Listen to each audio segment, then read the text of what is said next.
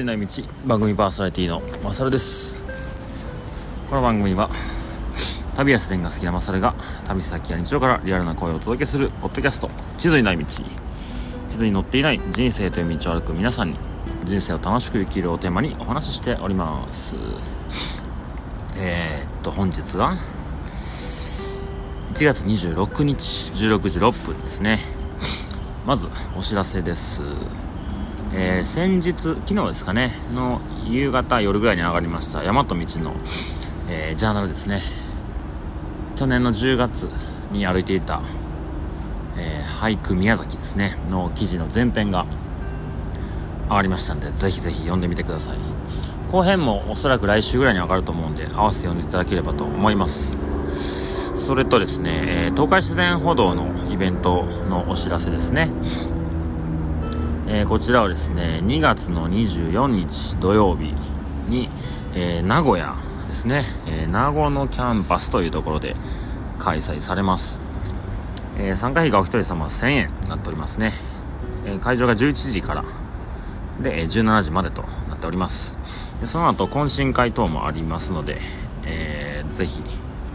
チェックしてみてください。まあ、話す内容はですね僕も一部登壇させていただくんですけどえロングディスタンストレイルとスルーハイキングというところでトリプルクラウナー初代の、えー、船田さんと、えー、僕がちょっとお話しさせていただく感じです。トップバッターですね。まあ東海自然歩道に関わることはもちろんですけども、えー、日本の長距離自然歩道だったりロングトレイルというところ、えー、本当いろんなブースが出店しますんで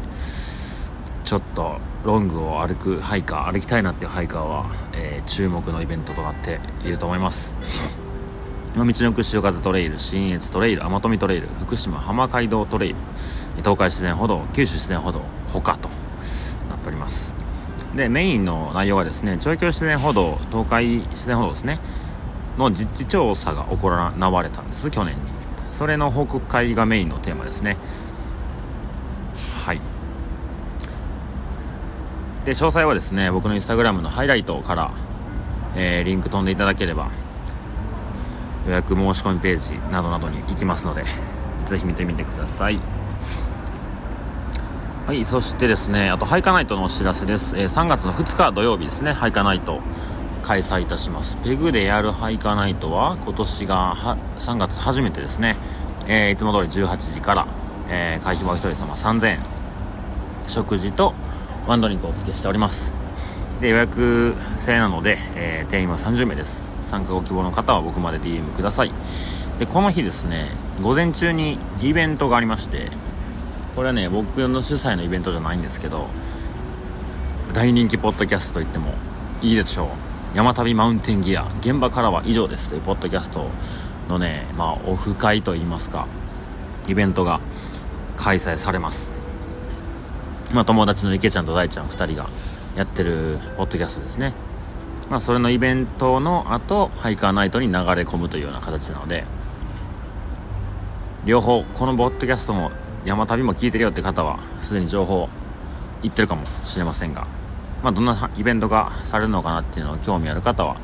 山旅マウンテンギアのですね、1月10日配信分をお聞きいただければ、詳しく話してくれております。はい、お知らせは以上ですね。大和道ジャーナルと東海自然歩道のイベントそしてハイカーナイトのお知らせでした。はいちょっと周りは騒がしいですか？賑やかなんですけど。家ではなくてですねそこで収録してます、えー、まさに明日の夜ですね門司港で。イントゥザテント周さん主催の主催周さん主催のイベントがございます。そちらに向かう道中でございます。大阪の南港のフェリーターミナルで船を待っているタイミングですね。でまあ九州行く時は最近は新幹線の安いので行ったりとかすることが多かったんですけど、まあ、時間と料金と見て今回は船で向かうことにしました。結構船好きなんですよね。まず安いしね。5時に出てあ12時間ぐらいかけて向こう着くんですかね。でなんかネットで取ったらね確か5000円ぐらいなんですよ。でまあお風呂もあるし、まあ、動く宿ですよね。で食事も中で食べれたりとか朝食も食べたりするんで結構船旅は好きですね。はいそんなえー、さなかでございますがちょっとですね最近いろいろ考えを込むことがあってですね何なんやろうなっていうここほん、まあ、23日なんですけどなんか悶々とした日々を過ごしてたんですよね。それって何やったんやろなってことを思いながら今日一日まあ出発の準備をしてたんですけどなんとなくこう自分の中であこれやったんかもなっていうのに気づけた瞬間だったのでちょっとその辺を僕が話したいから話すだけです。はい。なんかねその悶々としたモヤモヤした日々特に何か大きなことがあったわけじゃないんですけど、まあ、年末忘年会とか店のことだったりまあいろいろ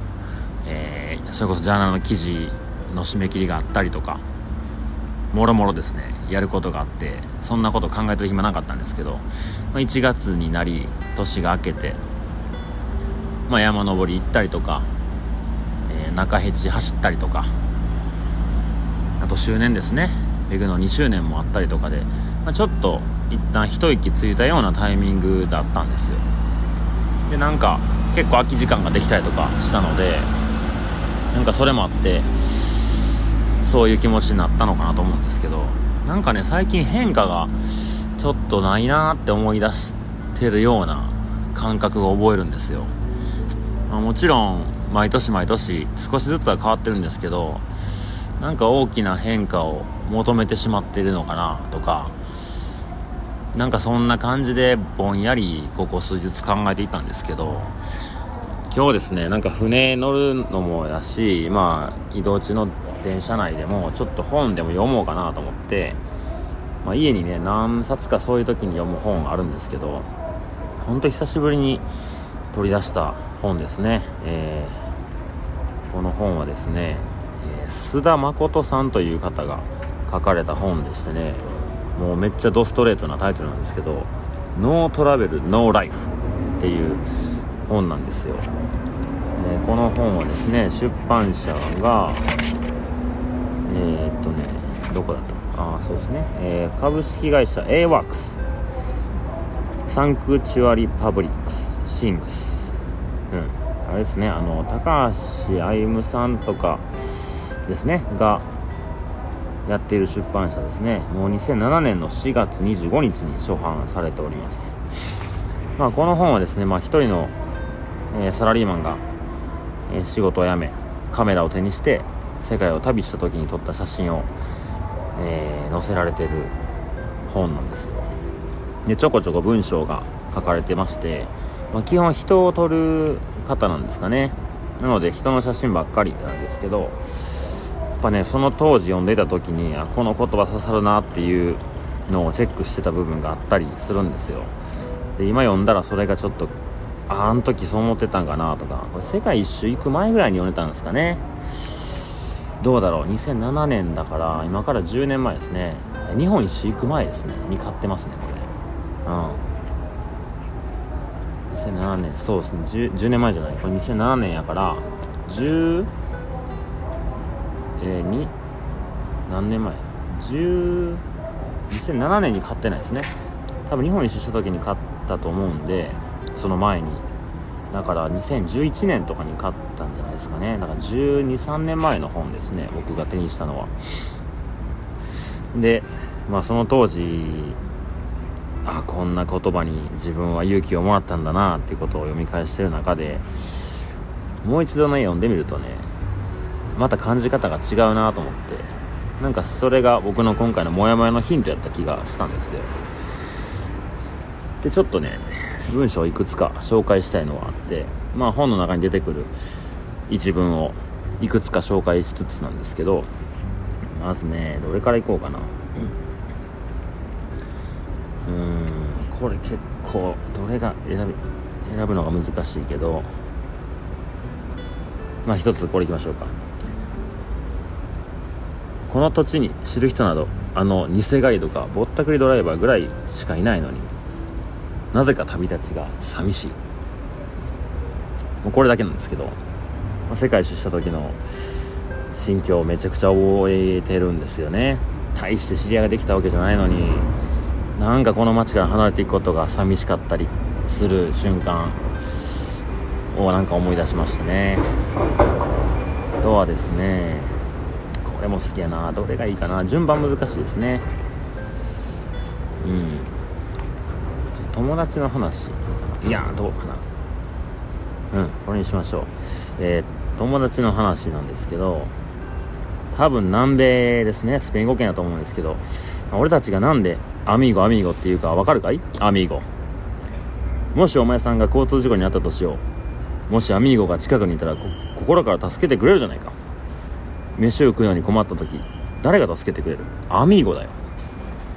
世の中どこで何があるかわからない。そんな時アミーゴがいれば必ず助けてくれるんだ。そうだろ？アミーゴ。いいか分かったか？アミーゴ。だからアミーゴは大切なんだよ。っていう文章ですね。そう。あのスペイン語圏行ったらねマジで会ったばっかりのおっちゃんとかがねアミーゴって言ってくるんですよねあのんちゃんとミーヤンがいた。一緒に船乗るんでね後で合流します。そうそういうなんか友達との距離感。日本人とはまた違う感覚ですよね。隣の人を愛する信じるとか何かあったら助けるみたいなそういう精神がこの文章を寝て感じれますね。あとはねこれかな、えーと、インドネシアのジョグジャカルタという町で自転車で旅しているというスイス人のカップルに会った。スイス人から5年かけて走ってきたんだという。目が丸くなった。言葉もなかった。本当にびっくりした。帰りはどうするのかと聞いた。5年かけて自転車で帰るのだという。なんかいいっすね。5年かけて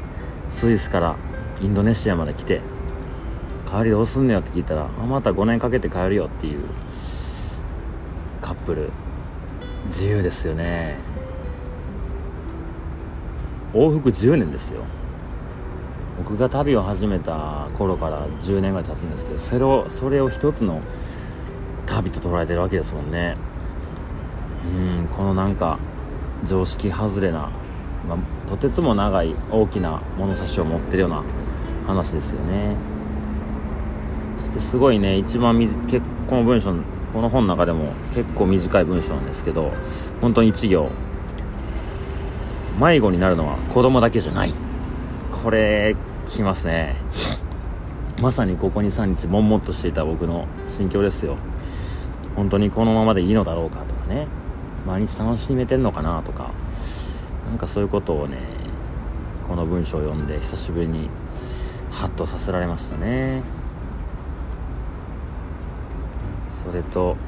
うん、最後にはこれにしときたいな。あどうかな。じゃ次行きましょう、えー、自転車では速すぎると思い歩いてみる。歩くのが速すぎると思いゆっくり歩いてみる。ゆっくり歩くのが速すぎると思い座ってみる。座っていても速すぎると思い空と平行になってみる。